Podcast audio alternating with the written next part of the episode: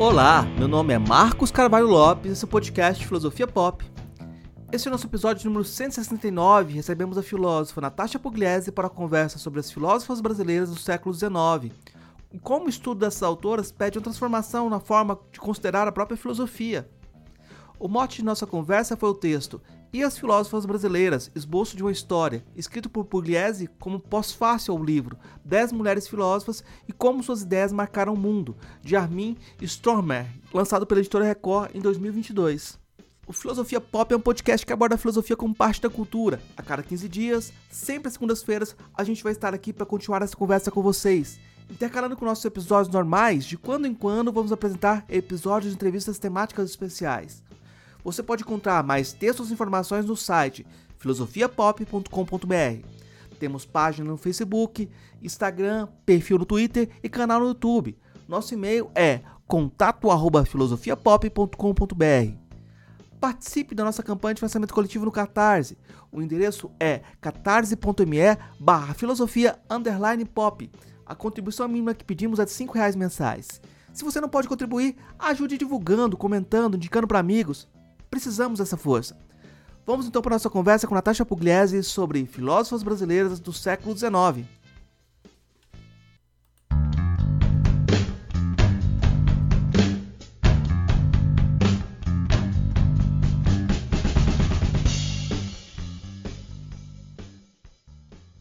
Professora Natasha Pugliese é professora da UFRJ e nós vamos conversar hoje é, sobre as mulheres na filosofia brasileira, que é um trabalho que ela tem desenvolvendo há algum tempo.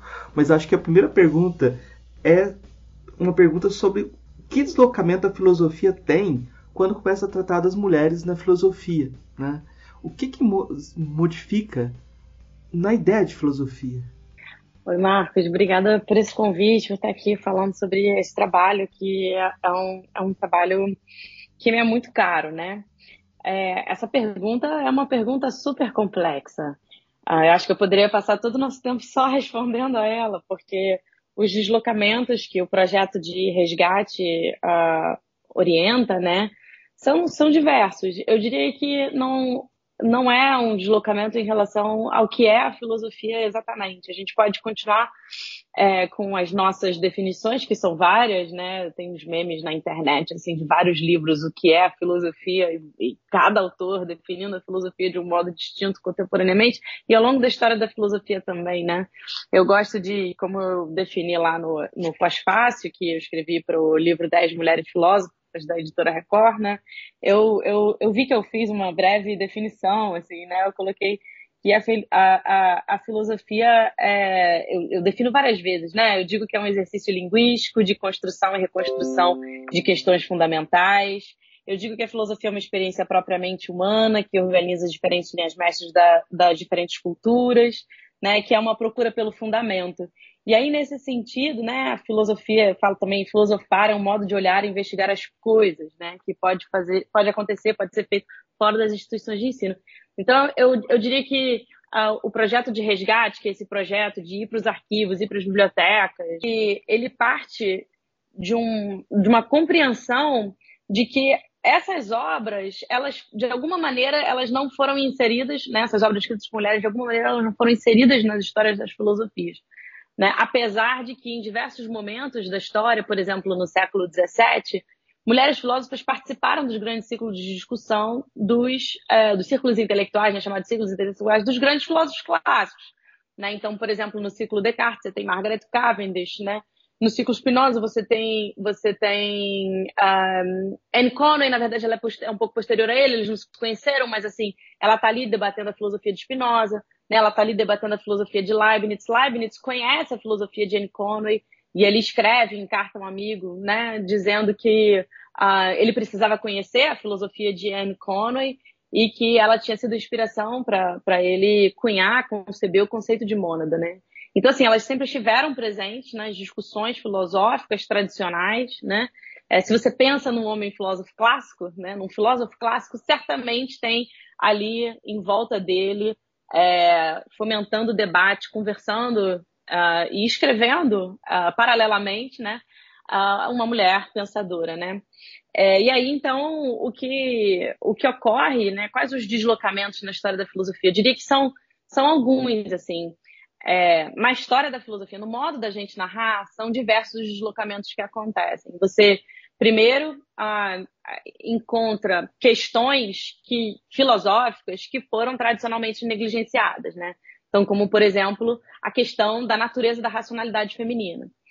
Ah, é, que está em Aristóteles, né? Aristóteles, na política, define a, a, racionalidade feminina como sendo uma racionalidade imperfeita, né? Um, tá na história da filosofia, mas essa, é, é, esse, essa questão é uma questão que foi levada muito a sério por muitas mulheres que, uh, uh, enfim, se, se, sentindo estimuladas a refletir sobre seu próprio lugar na sociedade e na existência, né?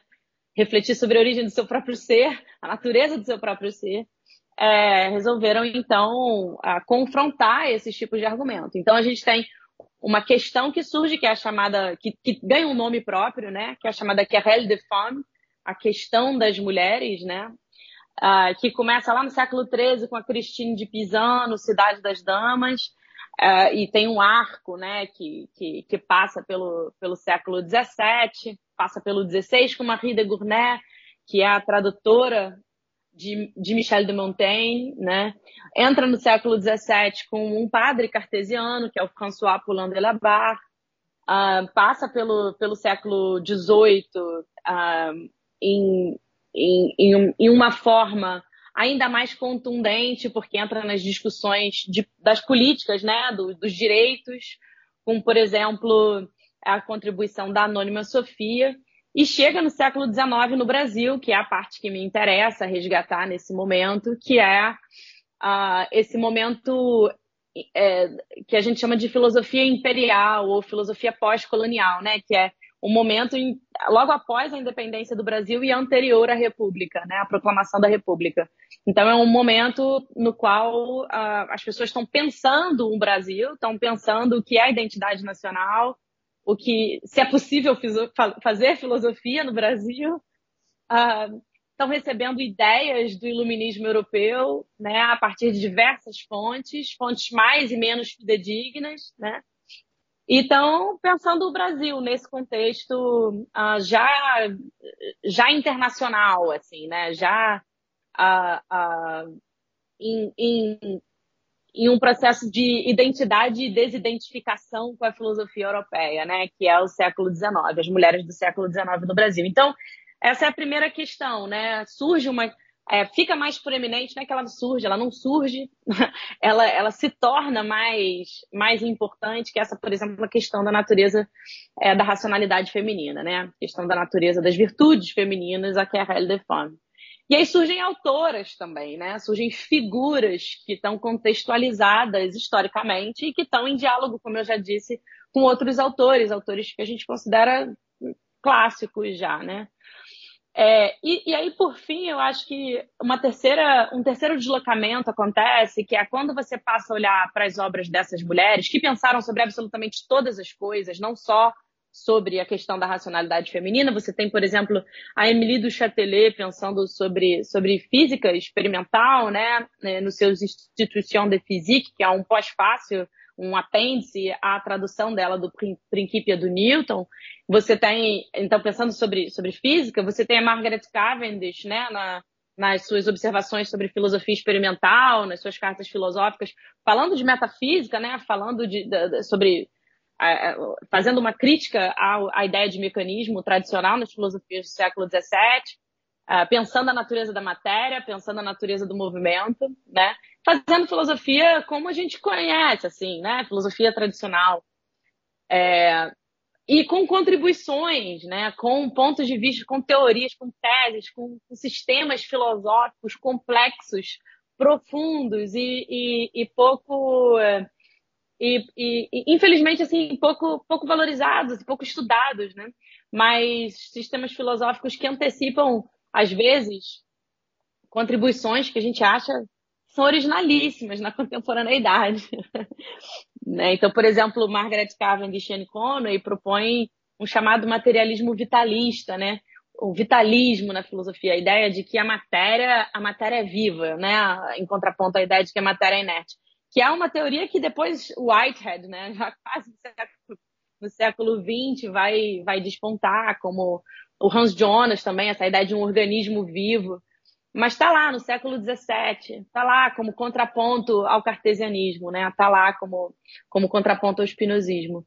Mas aí só completando para você fazer essa próxima pergunta, é, é é, então, assim, o outro deslocamento é que quando você começa a olhar para essas obras, você começa a ver movimentos teóricos nos, nesses, nesses momentos históricos que a gente já conhece, que, são, que foram negligenciados. Então, você não tem só autoras que vêm à tona, mas você tem teoria, teses filosóficas, argumentos filosóficos, é, de como se fosse assim, de escolas menores, né? De, de é, teorias pouco, pouco estudadas, assim, e que são extremamente interessantes, muitas vezes mais próximas de como a gente compreende o real nos dias de hoje do que do que do que as que estão em voga, né? E aí, assim, quando você vê, elas, elas muitas vezes endereçaram as suas filosofias como críticas aos, aos autores canônicos, né? Uh, ou como desenvolvimentos inspirados em, em, em aberturas para o pensamento é, promovidas por autores canônicos. Então, por exemplo, quando a gente estuda Nízia Floresta, que é a, a minha autora brasileira do, do, do, de, de, de, foco, né, de estudo principal no momento, é, a gente vê que a primeira, a, o primeiro livro que ela publicou foi uma tradução, a tradução de um, de um panfleto feminista radical do século XVIII, né, um panfleto anônimo, que é de autoria é atribuída a um pseudônimo, né, então é um panfleto da Anônima Sofia. Esse panfleto, por sua vez, foi considerado um, um, um plágio, hoje em dia já se sabe que é um pseudoplágio, né, que ela, o panfleto Sofia é, oferece contribuições à literatura da, da obra da igualdade dos sexos de François Poulain de la Barre. François Poulain de la Barre, por sua vez, é um homem, um padre cartesiano, cartesiano, né? Que diz que a, esse livro dele, da igualdade entre os sexos, é um efeito, é uma consequência do cartesianismo dele. Então, assim, existe também um outro, uma outra maneira, quando você, quando você resgata as mulheres filósofas, o que elas dizem da, da, da, do seu tempo, né, das questões do seu tempo, e às vezes dos autores com, com quem elas estão se engajando, é, abre espaço nos, nos, nos, estudos de recepção desses autores clássicos. Então você tem o outro Descartes que aparece com Nízia Floresta e com François Poulain de la Barre, que é o Descartes do cartesianismo prático, do cartesianismo é, social, como, como se diz, né? Então você, você, tem, você tem espaço para um. Você dá um fôlego para a filosofia tradicional, né? Pelo menos essa é a maneira como eu conduzo o projeto de resgate, e isso também me interessa, essas pontes entre os autores clássicos e, e as filósofas, né? Tem um monte de questão e eu, eu acho que é muito interessante. Uma coisa que você chama atenção é de que é necessário tentar se desviar dos vícios epistêmicos correntes, né? E às vezes a gente tem que desviar de algumas perguntas, por exemplo, perguntas sobre origem. Quando começa, e aí você sempre deixa de fora coisas que não estão dentro desse cânone, ou não, a gente não pode estudar porque não está escrito, a gente não tem acesso, né? Então tem um monte de, de silêncios que a gente acaba levando em conta. A gente tem que levar em conta muitas ignorâncias é, possíveis, né? Eu queria que você comentasse um pouco sobre isso também, porque é, você chega a citar sobre como Uh, por exemplo, a gente não pode falar de um início da filosofia uh, quando começa a, a, ter essa autoria escrita, né? Porque aí você já tem um problema burguês da autoria, né? Uma disputa de autoria, muitas vezes as mulheres não, não assinavam os textos ou, ou tinham que camuflar essa assinatura. Você falou da, da, do nome da Sofia, né? Mas uh, quando a gente fala de, de outras tradições, o, o ponto que eu queria chegar é esse, que você faz uma nota sobre a questão das tradições indígenas, por exemplo, né? Uh, e é claro que a gente tem outras tradições também em jogo. Quando eu li seu texto, eu fiquei lembrando da Nana Asmal, que é uma fula do século XIX na Nigéria, que ela escrevia poemas falando da educação universal, ela defendia a educação universal. E vem é, representantes do, do império dela vão participar da, da revolta dos Mali aqui no Brasil, né? Então é, é muito curioso como há essas conexões assim e, e, algumas a gente não consegue reconstruir totalmente. Eu queria que você falasse um pouco sobre essa dificuldade, que a gente vai ter que levar em conta alguns silêncios, né?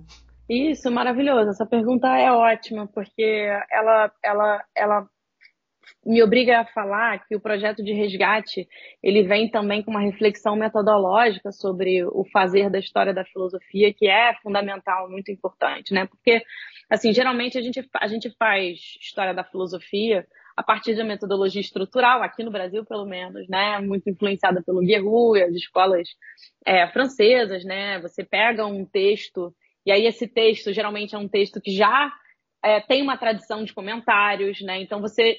E aí, por que isso também? Porque filosofia é muito feita em diálogo, né? Filosofia é feita como uma conversa, mesmo na sala de aula, mesmo na relação de orientação, assim. É muito difícil, e aí acho que essa é uma das dificuldades práticas do projeto de resgate, você ensinar alguma coisa que você não sabe. É um problema platônico, assim, né? É muito difícil você ensinar alguma coisa que você não sabe. Então, é, é, é preciso que os, as pessoas estudem essas obras para que elas possam continuar a ser estudadas. Então, tem uma certa inércia no processo metodológico, né, da metodo, do, do nosso, dos nossos métodos de ensino e aprendizagem de história da filosofia.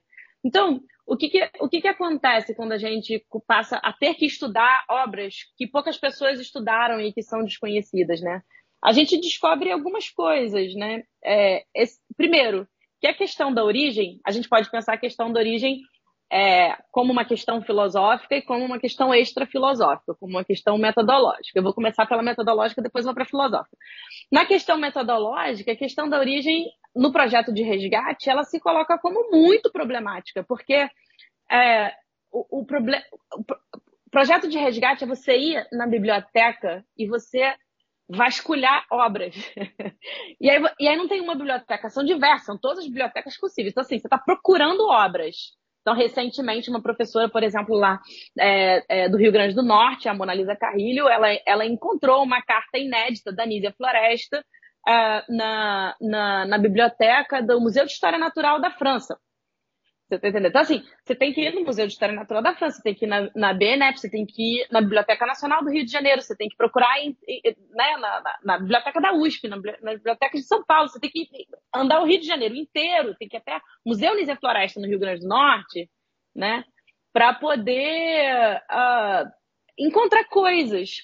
E aí você vê que toda hora você, você esbarra nesse problema do, do da não existência. Assim, cadê a obra que eu sei que existe? Porque que é o problema das fontes, né?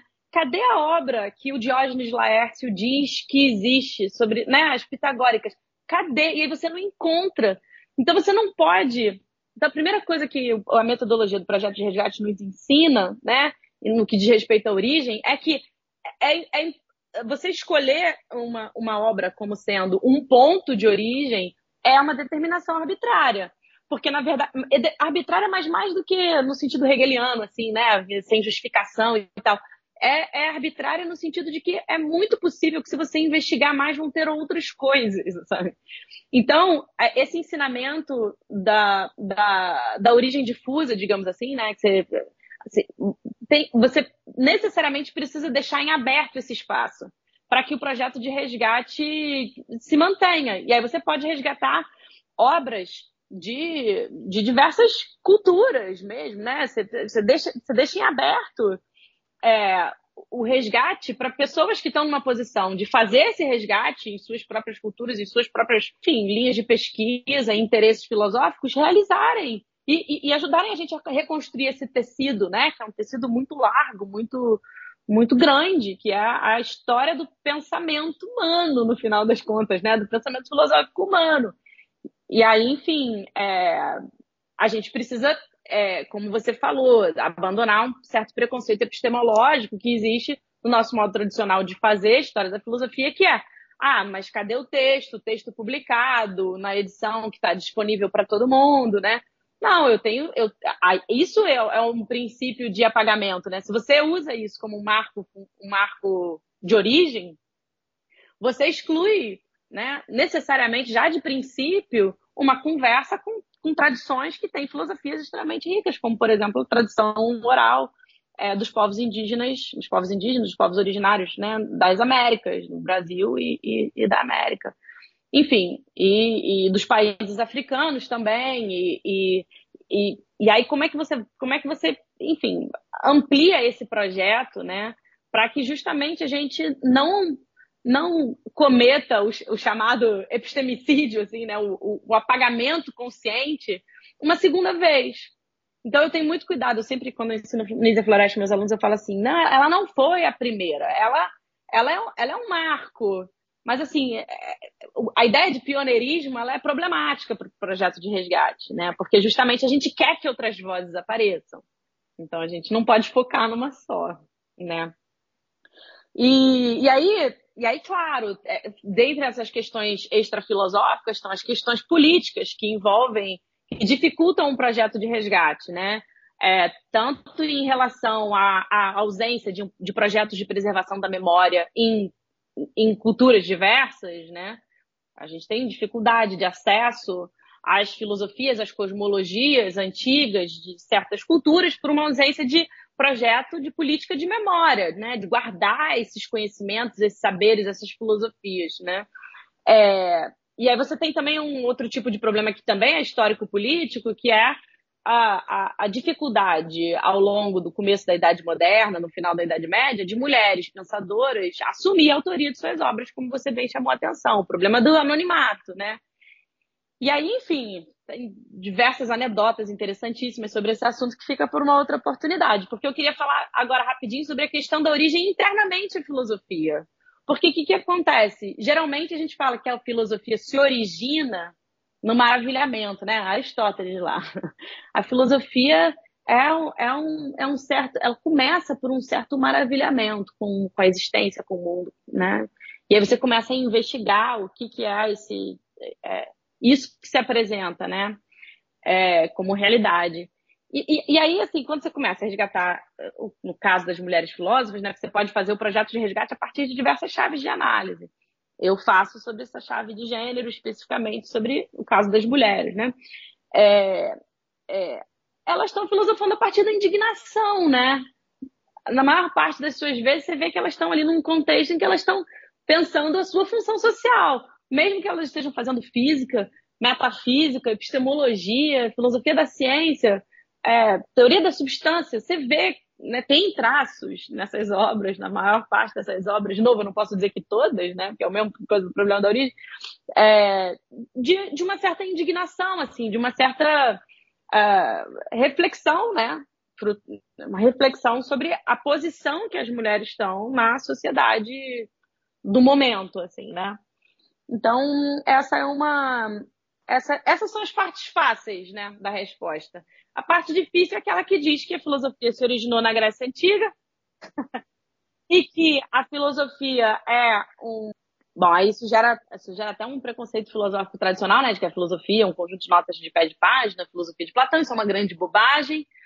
É, mas tem uma, tem uma questão aí que, que é interessante, que é assim, as questões estão colocadas, a filosofia é uma grande conversa, a gente sempre conversa sobre os mesmos temas, mesmo as mulheres filósofas estavam também conversando sobre esses temas, então tem, tem uma coisa aí, né? Mas assim, a ideia de que a filosofia, ela é esse discurso racional que se separa do discurso mítico, né? É, é, é, um, é, é uma questão que demoraria, acho que um segundo podcast para responder. Mas que, assim, no final das contas, eu acho que, falando, falando meio rápido e pedindo desculpas por não poder dar todos os argumentos aqui para isso, né? É, ainda que as mulheres filósofas façam uso de diversas formas da filosofia, né? Elas fazem teatro, né? Fazem comédias, escrevem ficções científicas, escrevem panfletos. Elas não estão, como elas não estão inseridas no contexto universitário, elas não estão fazendo exatamente comentários à filosofia de Tomás de Aquino, elas não estão escrevendo exatamente tratados, apesar de que o Institution de Physique é um, né, a, da Emily du Châtelet é um tipo de, de tratado. A, a, o Principia uh, de filosofia mais antiga e, e, moderna da Anne Conway é um Principia, né, é um livro de princípios. É, mas, assim, elas estão ali é, com uma certa liberdade ensaística, né, uma liberdade de forma, de, de modo de apresentar a sua filosofia. Então eu, eu, eu aí é porque não sei se é porque eu, eu, eu estudo lógica, né? Eu sou uma fã assim da, da, desse, desse projeto, né? De, de análise da filosofia a partir do modo como a linguagem se estabelece. Eu acho que elas estão argumentando em todos esses contextos. Então, é, o que não quer dizer que eu não possa ter uma abordagem do mito que seja também é, que extraia desse mito um, um, um, um argumento, né? Um, um, princípio, uma lógica do mito. Tem uma lógica do mito. Então, enfim, a, a divisão filosofia e mito eu acho que é, uma, é, é complexa, mas é, de novo, rasteiro, né? Vou ficar devendo um monte aqui com essa resposta. Só Não, provocar. A, a, tem dívidas que são impagáveis, assim, que a gente fica sempre nelas, né? Mas aí eu acho que tem um outro passo, porque assim, se a gente ficasse só falando assim, ah, o que é impossível fazer, a gente não conseguiria fazer essa historiografia. Eu acho interessante você trazer nomes, assim, trazer nomes e apontar, ó, tem, essa obra e tal.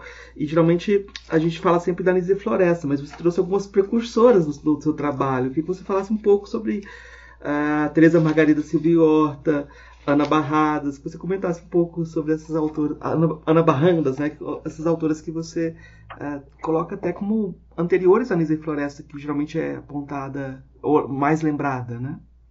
É, assim, eu, eu tentei, eu, eu digo que esse pós-fácil que eu escrevi, esse livro, foi um dos, um dos meus textos mais ousados, assim, porque eu realmente eu parei tudo que eu estava fazendo e eu comecei a investigar é, os arquivos, enfim, com colaboração é, de uma aluna orientando a minha, né, Yasmin Pontes, é, que me ajudou a encontrar as obras, né, fazendo pesquisa na Biblioteca Nacional e tudo mais.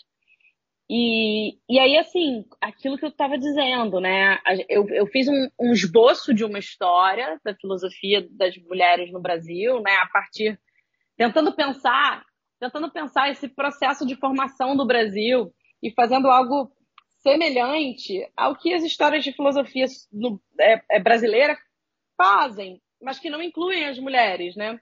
Na verdade, para não dizer que nenhuma história da filosofia inclui mulheres, o Paulo Margutti recentemente, é, enfim, ele, ele, ele também é responsável por trazer a Nízia Floresta, né, para o debate, é, mas ele, ele, ele inclui. Mas assim, eu comecei a perceber que a quantidade de nomes de mulheres é, que escreveram é, no século XVIII, no século XVII menos, mas assim é que, que, que tem uma característica própria, né? A, a, história da filosofia, do pensamento filosófico no Brasil, e que essas, e que essas características próprias elas, elas, elas implicam num, também numa história da filosofia das mulheres no Brasil também, assim, né? É, aí a gente esbarra, e aí você falou que não é bom falar das dificuldades, mas eu acho importante, porque elas são, elas, são pedagógicas, né? Tipo, se você, se você procura o nome de Teresa Margarida Silvia Horta, né, ela, ela é nascida em São Paulo, ela escreve um texto chamado Aventuras de Diófanes, é, um texto no qual, assim, ela, ela mostra a, a importância que a, a, cultura grega tem, assim, para ela, né, e um, enfim, ela tem, ela tem, tem, tem, tem que ler o pós-fácil também, né? Não vou dar todas as dicas aqui, eu escrevo um pouco da biografia dela, mas ela, ela escreve um, também um outro, um outro é, um romance de ficção, né? Chamado As Aventuras de Telêmaco, que é uma obra que, que, que é uh, que é não, desculpa, é, o, o, texto que ela escreve são As Aventuras de Diófanes, que é, por sua vez, inspirado nas Aventuras de Telêmaco do Fenelon, que era um autor que era muito difundido é, como parte da, da literatura pedagógica, assim, da filosofia da educação no Brasil, né? E, e, e, essas duas obras, tanto de Teresa Margarida quanto de Fenelon, são baseadas na Odisseia, né? São um tipo de, de, de, de romance de formação, assim, sei lá, não sei se eu posso chamar Odisseia de romance de formação, mas assim, é, é, porque também a obra dela não chega a ser um épico, né? Como a Odisseia. Então, assim, é, mas, mas a ideia assim, é que ela, ela, ela usa o campo do imaginário grego né, para ambientar a sua narrativa. Né? O interessante é que Teresa Margarida da Silva Horta, quando você pesquisa ela na base na base bibliográfica da Kalush Gulbenkian, que é uma editora muito importante, né, para quem estuda filosofia, as obras em português traduzidas pela, pela, pela editora da Kalush é, eram as melhores, né? A Kalush Gulbenkian é uma editora portuguesa, um, enfim, uma fundação portuguesa. Se você procura o nome dela, ela vai aparecer categorizada como sendo uma autora portuguesa. E aí a gente ainda esbarra nesse colonialismo contemporâneo estranho, no qual a Nízia Floresta também é categorizada como uma autora portuguesa. E aí você tem um debate é, é, é, complexo sobre identidade, né? Por exemplo, enfim, tem outras autoras que a gente que a gente que a gente vê a, a Francisca Senhorinha da Mota Diniz, é, ela foi uma uma editora é, é a Francisca Senhorinha da Mota Diniz, né? Eu tô, eu tô, são, são, são, são tantas, é, não é Francisca Senhorinha, não. Tem uma, tem uma, uma outra, ai, o nome dela não tá me vindo à cabeça agora, mas daqui a pouco eu vou lembrar e vou dizer para vocês.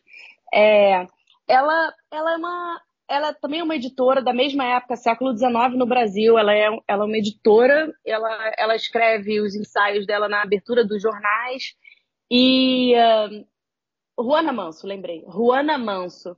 Juana Manso nasceu na Argentina, veio para o Brasil, se naturalizou brasileira. E aí a gente, e aí ela se naturalizou brasileira, ela viveu o resto da vida dela no Brasil, ela fundou um jornal no Rio de Janeiro, na capital, e ela foi muito influente nesses debates, né, é, republicanos sobre direitos, né, sobre que, que, que, que enfim, culminaram é, consolidando a, a, um pensamento republicano, né, que permitiu a proclamação da República, e ela é considerada uma autora argentina, uma pensadora, uma filósofa argentina. Então, assim, a gente tem, quando você olha para a história do Brasil em formação, né, no Brasil, o Brasil colônia, tem essa, então, primeiro o problema do Brasil colônia, tem essa tendência de as obras publicadas quando o Brasil era colônia são de propriedade geográfica, sei lá, política, geopolítica de Portugal. E aí, quando você vai fazer, refazer a história da filosofia no Brasil, pensando nessas mulheres, é, é, você, você vê elas na, nos catálogos portugueses. E, e, você não vê elas nos catálogos brasileiros. E elas, às vezes, são nascidas no Brasil. Às vezes, elas são nascidas em outros lugares, tornam-se brasileiras por escolha, se naturalizam brasileiras e não são reconhecidas como, como brasileiras. Então, assim, o, pensar o Brasil é pensar um, um, um, um, problema, sabe, de identidade. O Brasil é, um, é uma questão, é, é, uma questão muito séria, assim. E, enfim, é, o que que acontece? É, é, é a Teresa Margarida Silviota foi, assim, o texto mais antigo que, que eu encontrei quando eu estava fazendo o pós-fácil, né? As Aventuras de Diófanes. E, um, e ela é considerada membro do iluminismo português, como eu estava dizendo. Né? Mas, mas ela é nascida em São Paulo, né? Um, e, e aí depois eu, eu, eu, saio do século XVIII e vou logo para o começo do século XIX, vou para Porto Alegre, né, com a, com a Ana de Barandas. A Ana de Barandas dizem, né, que ela é vizinha de Nízia Floresta. Ela tem, ela tem, que foi, né, vizinha de Nízia Floresta. Ela escreveu um, um texto chamado Ramalhete, que tem, tem uma edição, é um livro fino, assim, tem alguns ensaios e um deles é, chama-se Eugênia ou a filósofa apaixonada.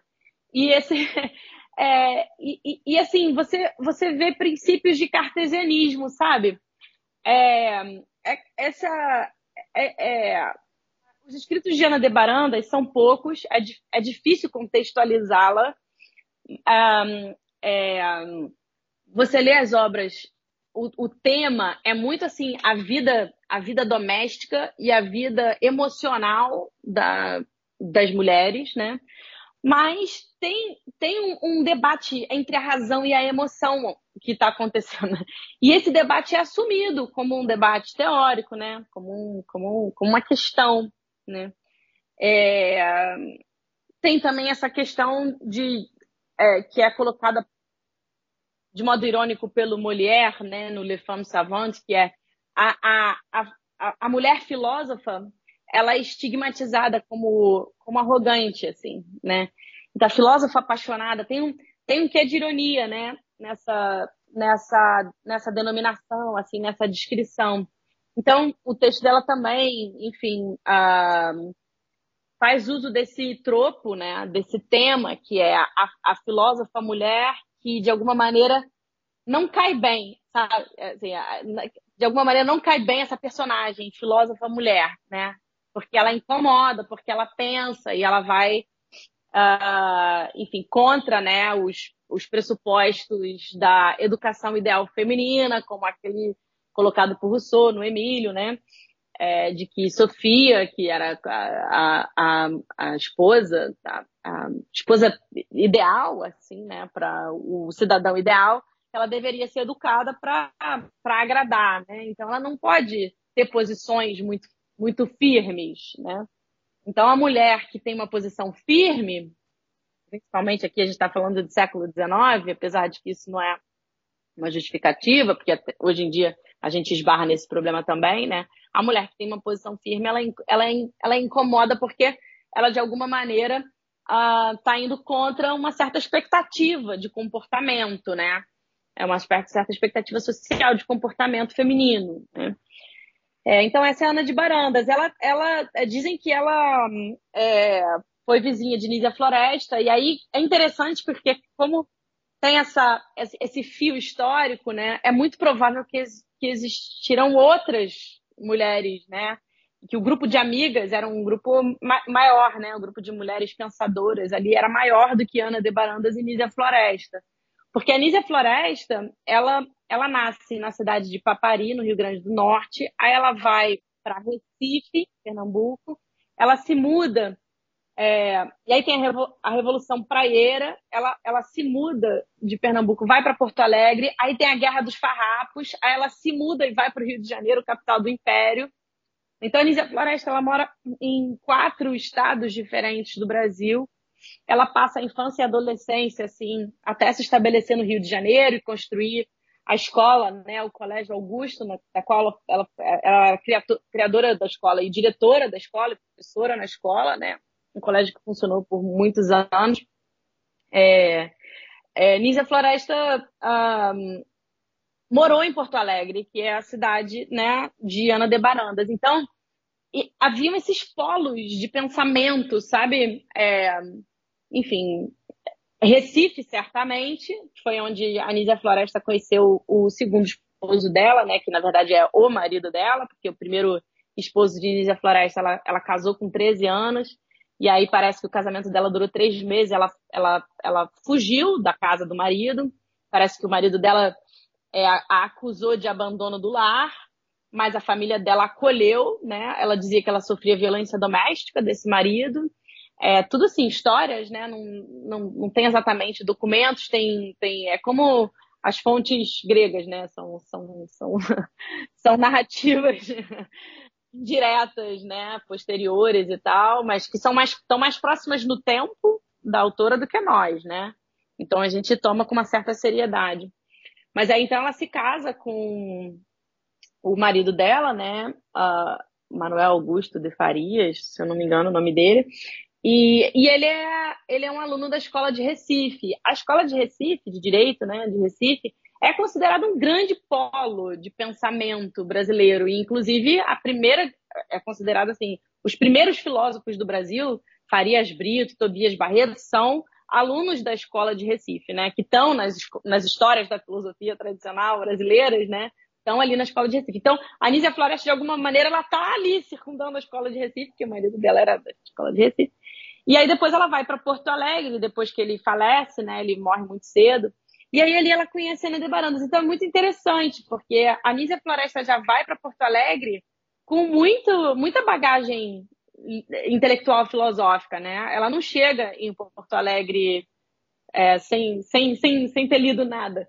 E aí é, é interessante, porque, é, enfim, a, a, dá para ver em Ana de Barandas esses traços de cartesianismo que, no final das contas, é eu, eu, eu tento mostrar isso, né? Que o cartesianismo prático do Poulain de Labarre, que está presente no panfleto Sofia, é uma grande influência para Nízia Floresta e que, na verdade, marca os debates é, desse movimento reivindicatório pelos direitos de participação política das mulheres no Brasil do século XIX. Né? Então, todas essas mulheres, e é um grupo enorme, é muito maneiro, não, não é só a Nízia Floresta, é um grupo enorme, né?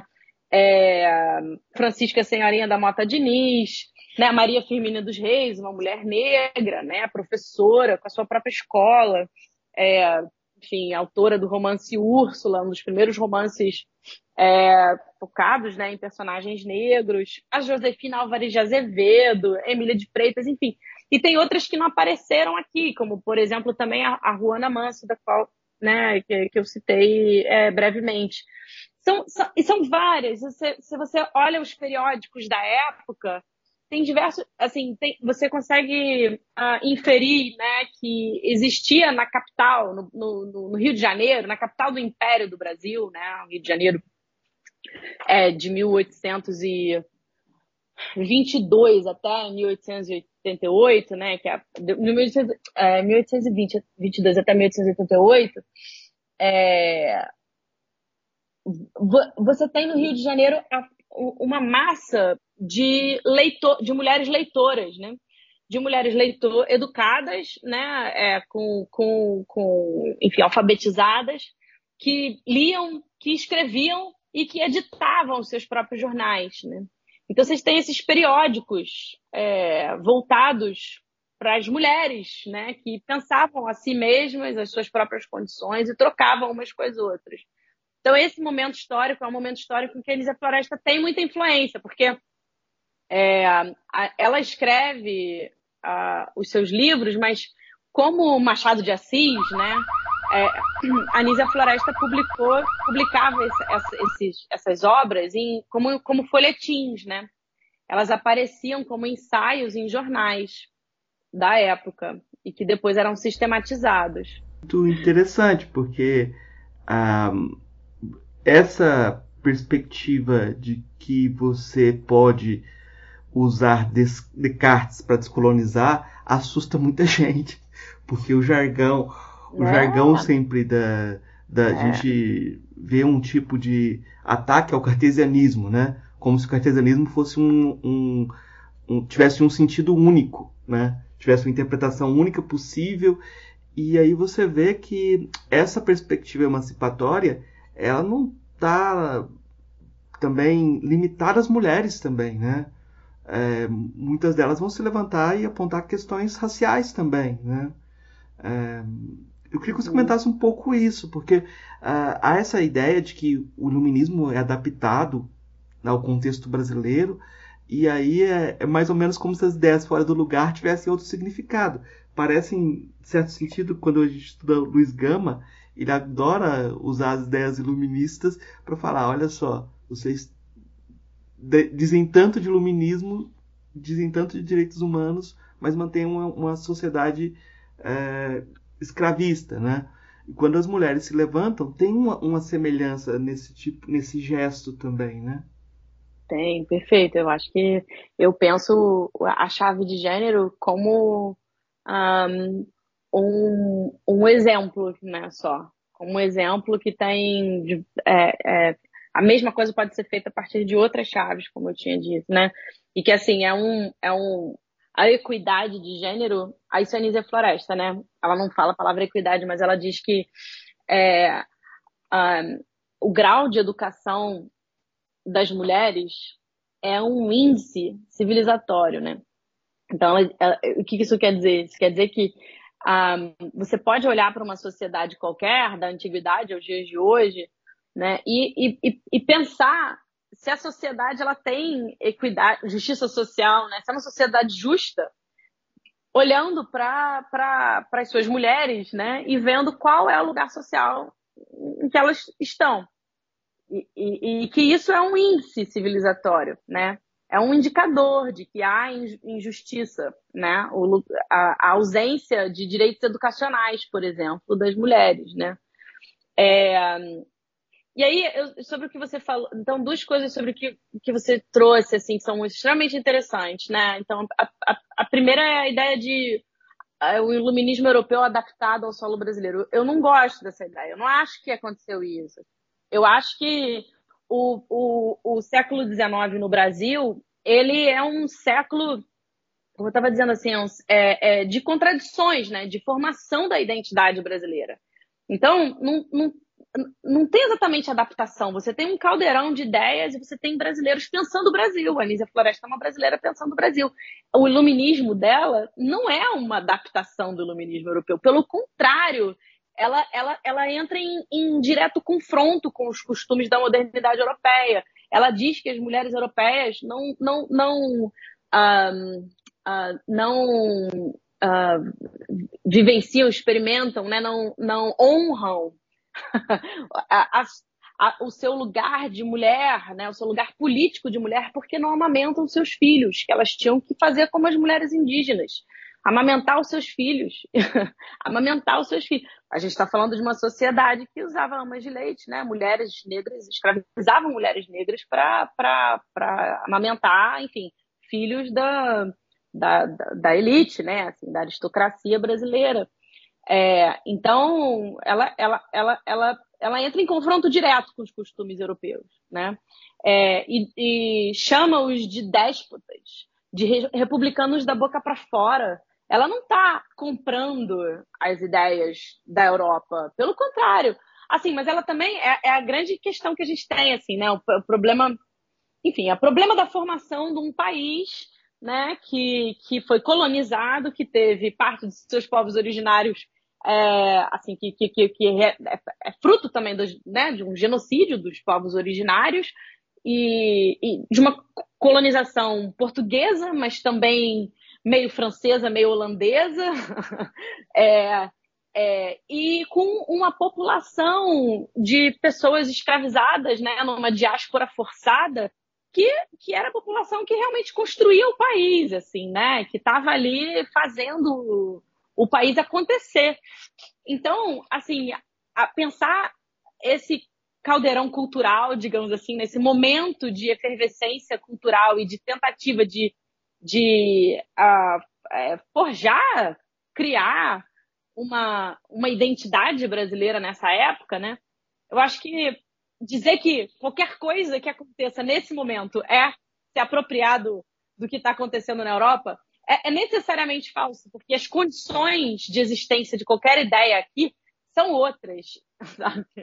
São completamente outras. Apesar de que, assim, houve, se a gente olha para os. É, por exemplo, eu, o Silvio Romero, né, que é a primeira história da filosofia no Brasil, de 1878, né? O livro dele se chama Filosofia no Brasil.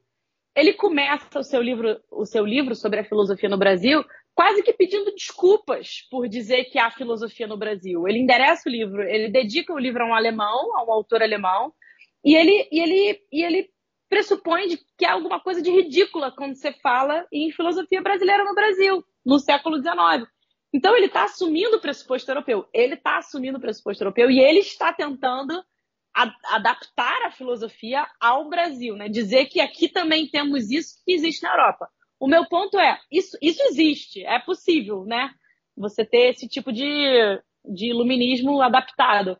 Mas essas autoras que eu tenho estudado, esse movimento reivindicatório de mulheres é crítico, crítico ao iluminismo europeu, né? Você tem, por exemplo, Francisca Senhorinha da Mota Diniz, ela é uma editora de jornal, ela, ela, ela, ela, escreve, ela, ela, ela, ela edita um jornal chamado Sexo Feminino. E, no, e ela, a primeira edição desse jornal, é, ela fala assim: é, o século, as luzes, vivemos no tempo das luzes, é, mas esse tempo nunca vai se realizar enquanto as mulheres não tiverem direitos plenos de cidadania. Francisca Senhoria da Mata Diniz inaugura o sexo feminino queer. É, um, é uma posição crítica ao iluminismo, seja ele qual, de onde for. Né? E aí depois, quando há a proclamação da República, ela muda o nome do jornal dela e fala: agora esse jornal vai se chamar o 15 de novembro do sexo feminino. Porque justamente assim, ela, ela diz: foi proclamada a República, mas ainda não foi proclamada para as mulheres. E aí, tá, a gente pode traçar um paralelo com os movimentos reivindicatórios que ocorreram na Europa na Revolução Francesa, né? É, que também o de Gouges fez esse mesmo, esse mesmo movimento, né? De dizer é, a República Francesa está declarada, né? Está instituída, é, mas é, é, liberdade, é, fraternidade, né? Os princípios de igualdade, os princípios da Revolução Francesa não se aplicam às mulheres, porque elas não têm direito ao voto, porque elas não têm direito de, de, de, de participar do espaço político. Então ela escreve Declaração dos Direitos das Mulheres e da Cidadã, em contraposição à, à Declaração é, dos Direitos dos Homens, né, enfim, que inaugura a República Francesa. É, então, assim, a, a Francisca Senhorinha está fazendo algo semelhante, mas, mas ainda assim diferente, né? Ainda assim diferente, porque elas se colocam numa posição de, de afastamento geográfico, político, né, do, da, da, da história da Europa. Ao mesmo tempo que recebem essa história, são formadas por essa história, tem que declinar essa história, né, porque a, a educação que elas recebiam era a educação dos os clássicos, são os clássicos europeus. Né? As instituições de educação, quando vêm para o Brasil, elas vêm para, de alguma maneira, fazer essa, essa ponte, né, dessa nação nascente e a história da Europa, né? Isso não tem muito como negar. Enfim, é esse poço de, de contradições e conflitos é, no qual essas mulheres estão inseridas e isso é muito importante levar em conta. Agora, o Descartes é, é um outro podcast, de novo. Mas o que eu acho importante só de não deixar sem uma fala, assim, né, uma provocação da minha parte, porque isso também é parte de uma provocação minha, assim, de, de trazer o Descartes para o jogo, porque é, a história da filosofia, eu, eu compreendo ela, né, esse projeto de resgate, como uma expansão do cânone, né? É, não como a construção de um outro cânone, apesar de que esse outro cânone ele, ele, ele surge naturalmente também, como parte do movimento, né? É, enfim, você tem a história do feminismo, você tem um antifeminismo também, das, femi né, das, das feministas, não das mulheres, no fato falho. É, mas, enfim, o, a questão, para mim, é ampliar o diálogo, né? E mostrar que esse diálogo existe. Até para dizer que o Descartes influencia. O, o Descartes ajudou. O Descartes não pensou sobre uma moral. Ele não tem uma moral. Né? Quando quem, quem estuda Descartes sabe que ele não chegou, a moral dele é uma moral provisória, né? Depois da, da dúvida metódica, é, que você só pode agir que, quando você tem uma ideia clara e distinta sobre a situação. É difícil encontrar uma ideia clara e distinta sobre a situação, então ele propõe uma moral provisória, quando você não encontra a verdade sobre as coisas, tem algumas regrinhas que você tem que seguir. Então, assim, dizer que o Descartes é um feminista, dizer que o Descartes reivindicou os direitos das mulheres, é falso. Não é isso que eu tô falando. Não é isso que eu tô falando. Mas a filosofia dele é isso, né? É o caráter filosófico da filosofia. Se você me permite a brincadeira. Mas assim, a filosofia dele é, é uma ideia, é uma teoria que tem que, que, que encontra lugar, né? Que tem, que, é, enfim, que, que, que move o pensamento de outras pessoas em diversas direções. Então, é, o, é, Descartes não, não criou o cartesianismo prático. O cartesianismo prático e o cartesianismo social, que são essas inferências sobre práticas em relação ao cartesianismo, né? Tipo, eu pego o princípio, por que, por que o Descartes, né? É, também, acho que não, não vai dar tempo de eu dar essa resposta, mas assim, o Descartes separa mente e corpo, né? Então, é, são duas substâncias distintas. Isso permitiu, isso gerou uma, uma, uma força motriz, assim, de uma atração social, eu gosto de falar essa, essa expressão, gerou uma atração social na compreensão das pessoas sobre a situação das mulheres, né? Por quê?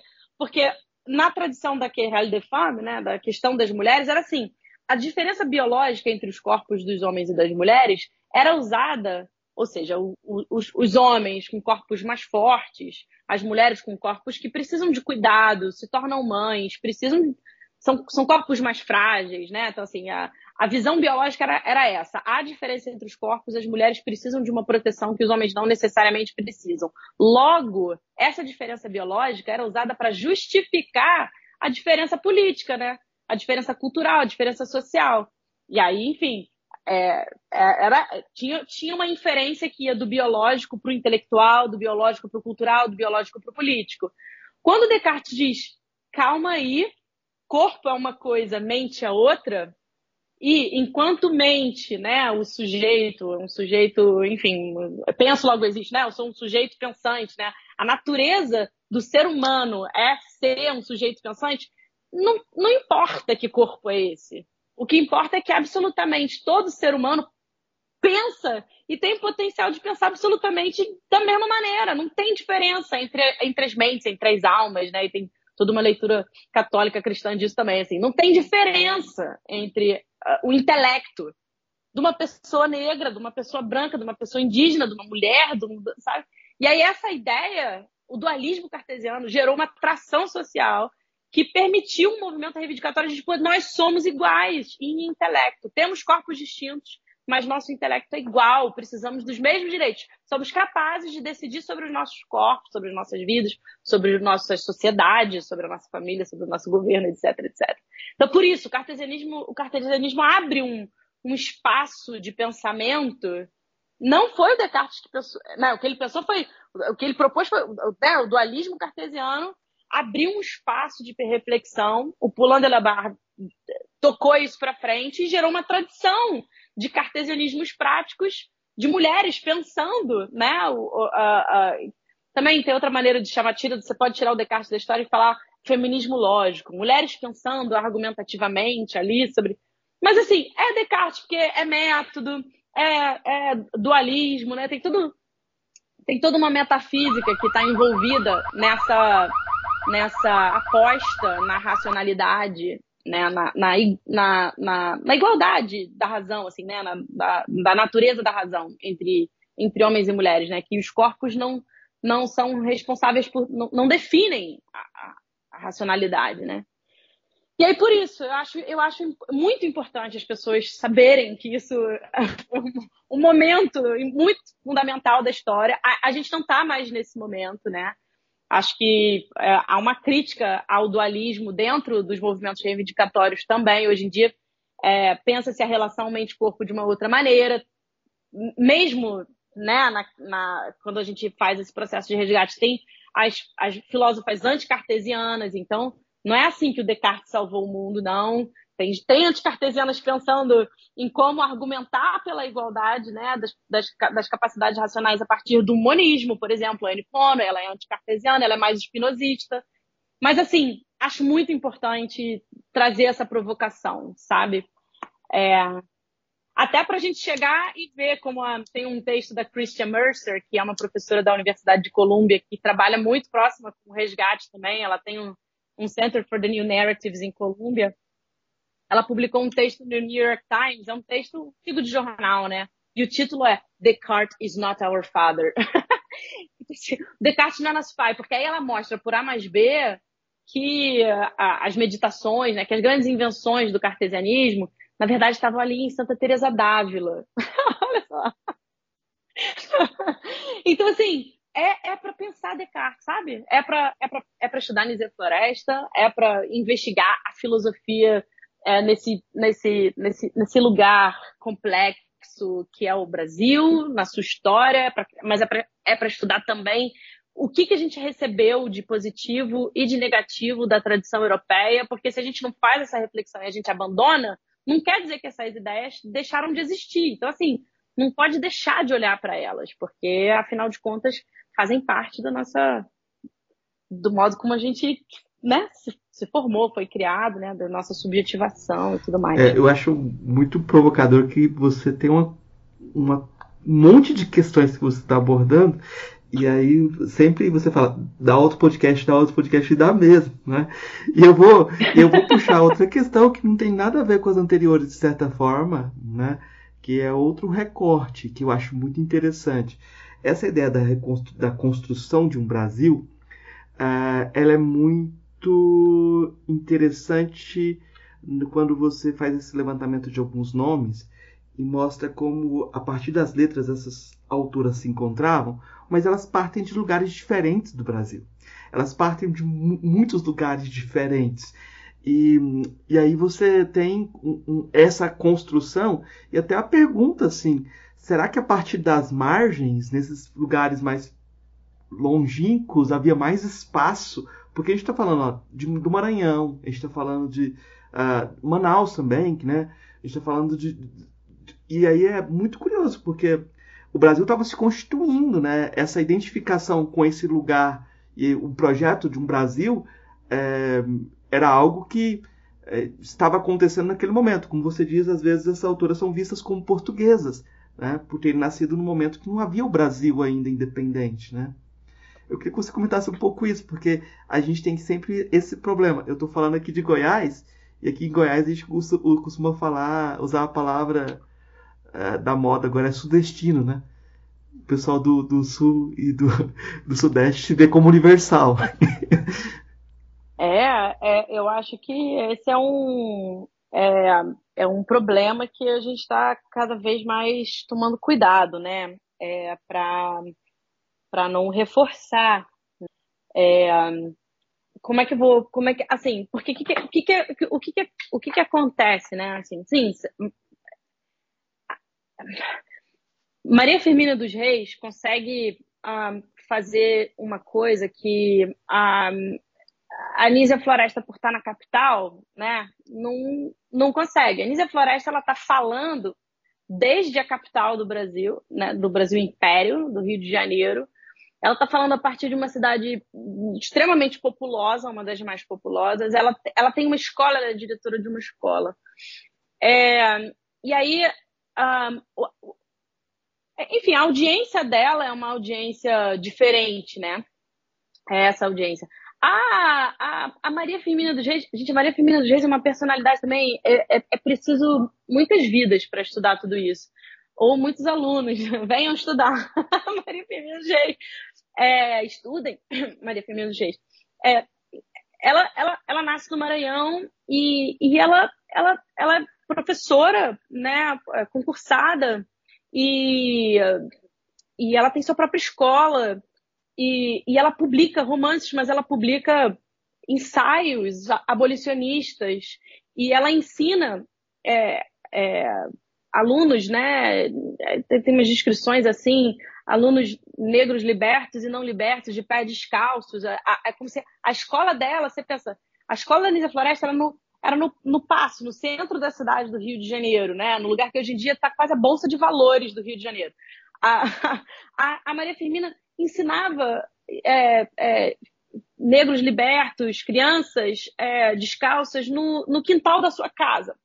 Então, assim, o tipo de pedagogia usada, o que ela podia ensinar, como ela é, é outra, é, é, de uma outra ordem, num certo sentido, é, de repente, muito mais interessante do que, a, do que o que a Nízia Floresta pôde fazer no Rio de Janeiro, né? Que é, no final das contas, ela ensinava um currículo mais ou menos tradicional, apesar, apesar de, de ser um currículo que estava em conflito com a primeira lei educacional do Brasil. Então, o que, que, eu, o que, que eu queria trazer? Eu queria trazer que no, a, a gente comemora o Dia dos Professores no dia 15 de outubro, muito tem, tem uma professora né, que foi responsável por, por tornar essa data uma data simbólica, mas no dia 15 de outubro de 1827, Nízia Floresta já era viva e Maria Firmina dos Reis também é, foi publicada a primeira lei educacional do Brasil, a, a, a, primeira lei do Império, né? a lei que determinava a, a construção de escolas de primeiras letras. E aí é interessante, porque quando você pensa em Brasil e regiões, né, é, você pensa, você tem que pensar em, em, em diversidade cultural, mas você tem que pensar também em identidade nacional. Identidade essa construída a partir de políticas de identidade nacional. Afinal de contas, a gente é uma federação, né? E aí sim, tem esses polos, tem a capital, tem, né, tem Rio, tem São Paulo, tem Brasília. E, e, e, e aí, claro, eu estou falando da perspectiva da, da construção da política, porque o Brasil foi marcado tentando, não tentando é, é, um, é um problema, né? A, su, a sudestinação, sudesti, sudestinação, né? É um destino ser o Sudeste. É, é, do, do, da, das nossas narrativas. Mas é, é, importante a gente entender como ela ocorre. Eu acho que é isso que eu quero dizer. Assim. É, eu, eu, considero que é um problema, eu considero que é muito importante o, o a, a, gente é, desenvolver as histórias da filosofia e do pensamento em cada região, porque é aí que a gente vai conseguir justamente fazer esse resgate mais profundo, né? A gente, é, é, enfim, tem universidades que estão em posições muito mais interessantes do que a UFRJ para fazer resgate é, de cosmologia dos povos originários. Não tem a menor dúvida disso, sabe? Tem, tem, tem universidades que estão com que têm mais recursos estão mais próximas, estão, né, que, que, que, faz mais sentido fazer esse tipo de projeto de resgate e é preciso que seja feito. É, mas o negócio é que existe um negócio chamado política de educação. E a política de educação, base nacional comum, ela é do EAPOC ao Chuí. e, ela, e ela, de alguma maneira, determina. Por mais que a gente tente torná-la é, equânime, plural, antirracista, antissexista, né? É, é, ela é, ela é, um, ela é uma norma orientadora geral, né? Então é preciso que a, a, a, essa, esse projeto de resgate seja realizado ah, de acordo com as potencialidades e o interesse de cada centro de pesquisa, né? Isso é muito fundamental, porque só assim que a gente vai conseguir justamente enriquecer essa história que eu fiz, assim, ainda num, num, momento, é um esboço, né? Ainda num momento muito inicial. E, claro, a partir do, do da, da, minha história também, né? Das limitações da minha história, das limitações do meu posicionamento, assim, é, geográfico, econômico, enfim, né? Do, do, meu lugar epistemológico, assim, do meu lugar de sujeita, né? É, nessa, nessa primeira lei educacional do Império, tem muita coisa para falar sobre essa lei também. É, mas essa, uma coisa muito importante dessa lei é que ela determina que sejam abertas escolas nos lugares mais populosos. Então, se tem um, um, projeto de educação, né? E aí, assim, falar de projeto de resgate, falar de filosofia é falar de educação, né? Num, num, num, educação é como se fosse assim, o arco maior que guia tudo, né? Porque afinal de contas a filosofia é parte da, da é cultura, é ciência, é conhecimento Logo, está é, tá dentro desse grande arcabouço que é a educação, né? A gente faz essa, esse, essas pesquisas para a gente manter uma memória e a gente passar isso para frente, né? A gente não quer perder. Isso é, educa... é faz parte da educação, assim, que quais as histórias que a gente quer contar para as futuras gerações. E é preciso muitos braços e muitas regiões para que essa história que a gente quer contar sobre o Brasil, para as próximas gerações de brasileiros, seja uma história enriquecedora, seja uma história que a gente não precise pedir desculpa porque a gente é brasileiro, que a gente não precise achar ridículo que a gente é brasileiro faz filosofia. Tá e isso não precisa ser mais ainda, né? Em detrimento do nosso conhecimento de inglês, de francês, de alemão, de italiano e de yorubá e de tupi, você tá entendendo? Então, assim, o esforço tem que ser tremendo, porque não é só, não é fazer uma, uma narrativa em detrimento da outra, né? é tentar sustentar a tensão de todas as línguas e de todas as culturas. Isso é muito difícil de ser feito. Porque você vai ter que aprender tupi, mas você vai ter também que aprender muito bem o seu português e você vai ter que aprender língua estrangeira. Porque o Brasil não vive, a gente não está mais no século XIX, a gente vive no. Você está na internet, você tá, ouve música, você sabe inglês intuitivamente que você ouve música, você está entendendo? Em inglês. Não tem, tá, né? Você está ouvindo Beyoncé, não tem como você ignorar o inglês como uma linha é, orientadora da sua pesquisa e do seu pensamento. Quer você queira, quer você não queira, desculpa. Quer você queira, quer você não queira. Tá? Se você não for estudar isso, você vai ser engolido por isso. Essa é a verdade. Então você é melhor estudar. É melhor ter o seu inglês na sua ponta da língua e, e trabalhar no seu Yorubá e trabalhar né, no, no, no seu Tupi, no seu Guarani, para você fazer o resgate e poder apresentar isso para o planeta também, porque afinal de contas esse é um projeto de história do pensamento, né? Da filosofia como parte de um projeto de história do pensamento.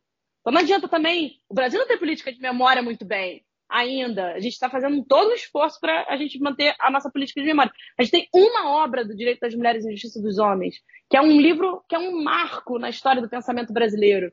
Uma obra toda bagunçadinha, toda comida por traça.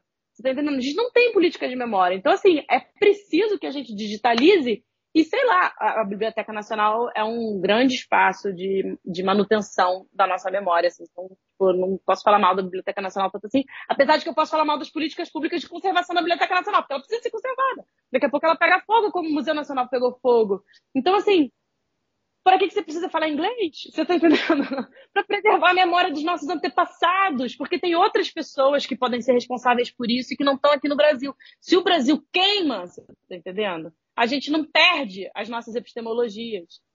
Enfim, tudo isso para dizer que é regional, mas é, mas tem centros. A, gente pensa a partir da periferia, a gente coloca a periferia no centro, a gente coloca o que está fora do centro no centro para a gente pensar, mas a gente não pode esquecer que o negócio é uma rede, sabe? Não adianta. Você tem que sempre pensar em, em, em nessa tensão com, com o outro, mesmo que esse outro tenha sido aquele que te fez outro, sabe assim? E aí, assim, tem muito que ser feito ainda e, e, e vou parar de falar. Não, mas é bom, porque é, isso mostra que a gente está no tema que tem paixão, né? Que a gente tá, tem empolgação em fazer isso. E, e eu, eu acho que essas questões que eu coloco são justamente por, pela, pela sua introdução, a dificuldade que a gente tem de não repetir os mesmos erros epistêmicos, assim como eu estou estudando há um tempo filosofia africana, eu acho muito engraçado que a regra geral é sempre assim: o litoral civilizado, o interior da emoção, o interior bárbaro, sabe? E aí aqui no Brasil é o, inter... o... uma região litoral também civilizada, o interior cordial, assim, tem, tem um monte de narrativas que repetem a mesma coisa, sabe? E, e, e já... o Machado de Assis gostava de falar sempre que Goiás era o limite da civilização toda vez que ele queria sacanear alguém, ele falava, fulano veio de Goiás. A gente pode deslocar Goiás para outro lugar, a gente fica jogando o limite para outro lugar e des desconhecendo esses espaços como lugares de produção. É muito interessante que você fala assim, não, onde estava sendo produzido esses, esses autores estavam escrevendo? No Maranhão. Estava no Maranhão, estava em outros é. lugares, não, não, tinha um ponto central. É. E tal... É, a Anísia Floresta Sim. Sim, exatamente. eu acho que isso que eu queria chamar a atenção, assim, que é, como isso pulula em vários lugares e tem, a gente tem que talvez resgatar nomes que a gente não conhece, porque eu estava falando no início do silêncio, que a gente tem que é, levar muito em conta que tem gente, aquilo que a gente não consegue conhecer ainda, né? A gente tinha um professor que ele falava assim, a sabedoria tem limites, a ignorância não. Mas acho que ele criticava algumas é. perguntas que eu fazia com isso, mas tudo bem. mas, é, Natasha, eu. É, porque assim, é claro. é isso, né? O que a gente conhece sempre vai ser muito menor do que aquilo que a gente desconhece, né? Sempre tanto, tanto a exposição. Mas eu fiquei curioso, assim, porque é, tem muitos passos aí, tem muitas autoras sendo resgatadas. É, nessa ideia de você pensar a filosofia com um cânone mais amplo ou repensar essa ideia de cânone, tanto faz é, nesse momento. a gente não vai desenvolver isso.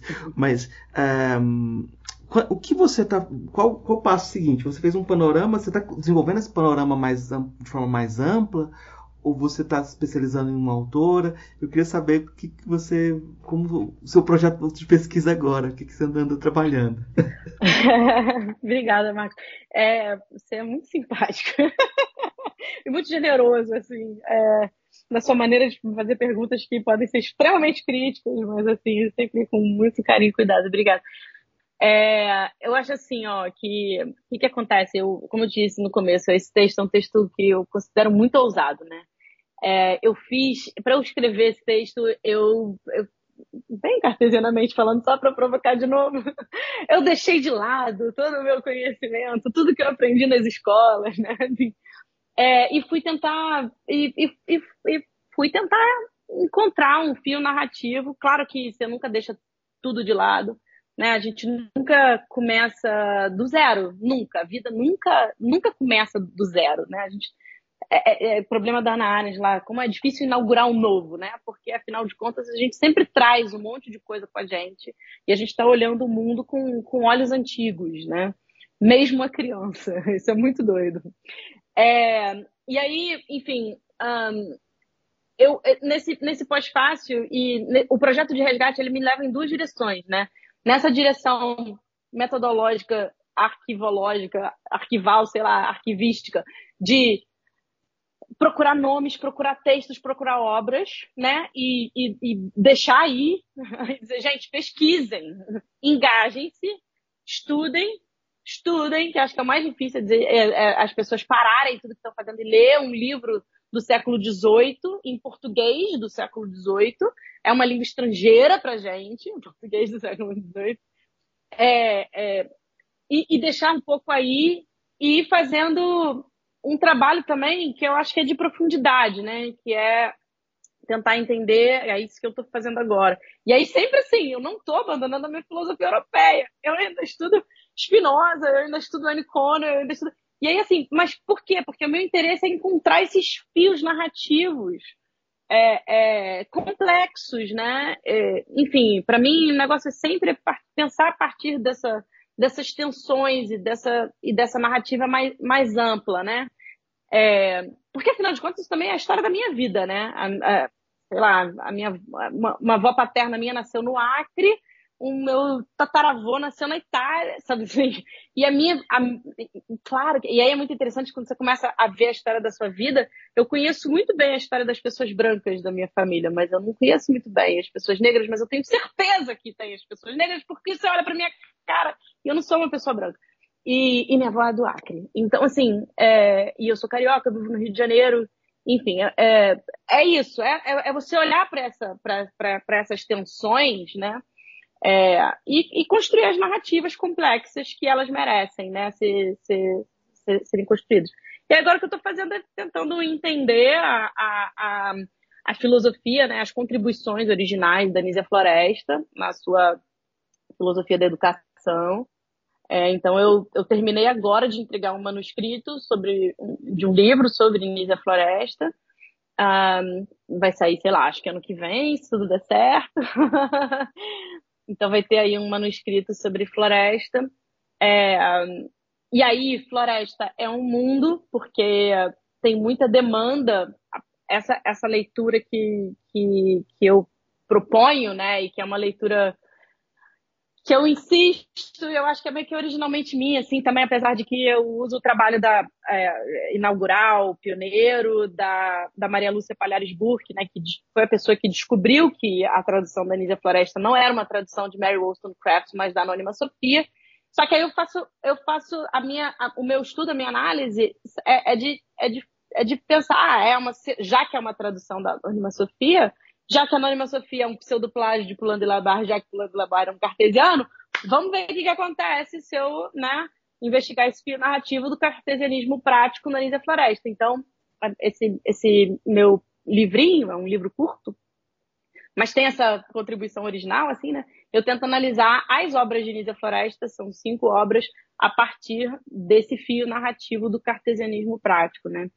É, e, e não deixo de estudar a minha Anne Conway e o Spinoza. Agora, meu próximo projeto é, assim, eu, eu já analisei é, a recepção, Conway a partir da recepção de Spinoza, né? É, enfim, um artigo meu publicado no British Journal for the History of Philosophy, né, sobre o problema da individuação e da substância em Conway, como uma crítica a Spinoza. Depois eu publiquei um capítulo de livro, é, num livro sobre mulheres latino-americanas, também sobre é, na verdade, é pensando quais as potencialidades na metafísica da Conway para se pensar a questão da natureza da razão, da natureza das, da, da, das mulheres, assim, né, que é de fama. E agora eu estou pensando, enfim, é um projeto ainda, ainda em, em uh, sendo feito, assim, né, que é pensar como Spinoza e Conway estão debatendo a figura de Cristo, né? E como, e como eles pensam a, a individuação, a ética, a partir desse paradigma do cristianismo. E aí isso vai levar a uma outra história, que também inclui a Nízia Floresta, mas por enquanto paramos por aí. Agora, o legal assim de projeto, que eu acho que vale a pena aí deixar registrado, é, é que é, recentemente né, a gente inaugurou a Cátedra Unesco para a História das Mulheres na Filosofia, Ciências e Cultura, na UFRJ. É, a cátedra é fruto de um projeto meu, assim, né? É um projeto que envolve internacionalização, formação, ensino, pesquisa, né? É, integração entre polos de pesquisa. Então, se você pesquisa isso, fale comigo. é, é, e eu sou coordenadora da cátedra Unesco, né? Para a história das mulheres na filosofia, ciências e cultura. Não, não, é, não é restrita ao resgate de mulheres filósofas, né? Então, a ideia é visibilizar a produção intelectual de mulheres, especialmente mulheres brasileiras, mas não só, uh, para que a gente possa repensar a, a, a imagem no, no, imaginário social, assim, né? Que a gente tem das mulheres, né? Para que cada vez mais a gente possa ter como referência, as futuras gerações terem como referência mulheres cientistas, mulheres intelectuais, mulheres artistas que contribuíram para a história do pensamento, e para o que a gente considera assim de mais bacana que o ser humano pode fazer. Isso também inclui mulheres, e a gente quer que essas, que essas vozes apareçam para ajudar né, nas questões todas educacionais que vêm com apagamento, como, por exemplo, é, a dificuldade de permanência, de ingresso de meninas e mulheres nas escolas e nas universidades. Né? A gente tem uma forte evasão por conta da maternidade. É, e aí isso continua no mercado de trabalho, né? Porque justamente se, se um dos dois tem que sacrificar, quem vai ficar isso, pensar na família tradicional, assim, né? Mas, enfim, as dificuldades, né, de inserção no mercado de trabalho das mulheres também. Então, essa cátedra Unesco busca não só visibilizar essas vozes, mas também pensar políticas públicas de educação, de modo que a gente faça da academia e da sociedade brasileira um lugar uh, fértil, propício, uh, interessante, motivador para as nossas futuras gerações e atuais também, né? Honrar a memória das nossas avós e bisavós que gastaram tanta tinta e tanto gogó para que a gente pudesse votar, ser votada, não é mesmo? Continuar essa história aí para o futuro. É, eu acho muito importante que a forma que você está abordando é essa forma viva, né? Então não é um cachorro sem dentes, é um cachorro com dentes, ele morde. Assim.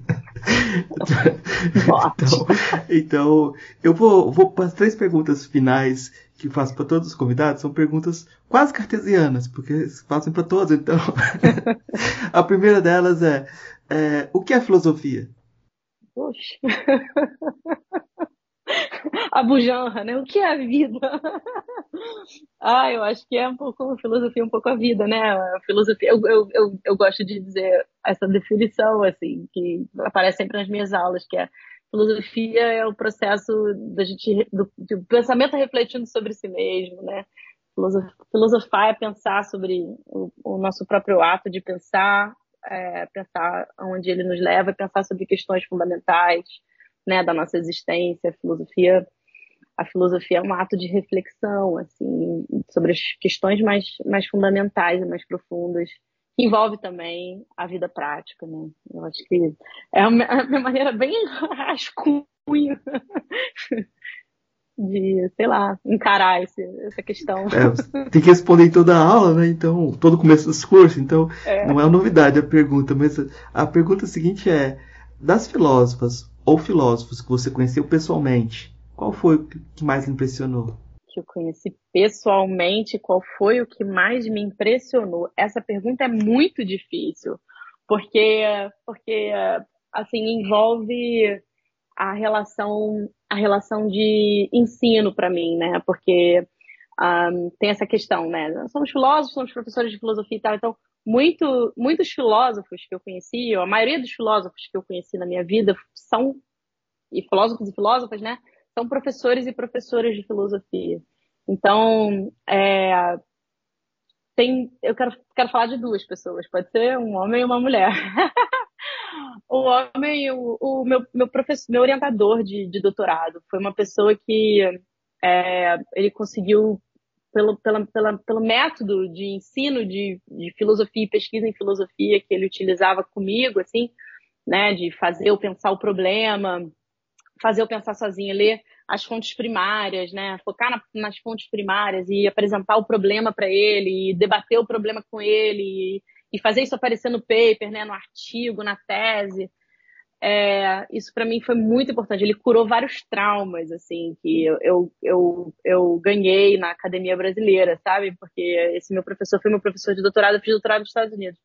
E ele, e ele é um judeu praticante, né? Ele, e aí, todas as vezes que eu ia jantar na casa da família dele, a gente fazia um pequeno ritual, assim, tinha uma pequena missa. E aquilo para mim me, me tocava num lugar tão bonito, assim, tão profundo, que ele conseguia. É, e a missa era assim, era um pão mesmo, um pão desses feito em casa, sabe? E aí a gente falava, ele falava umas palavras, enfim, acompanhava muito pouco.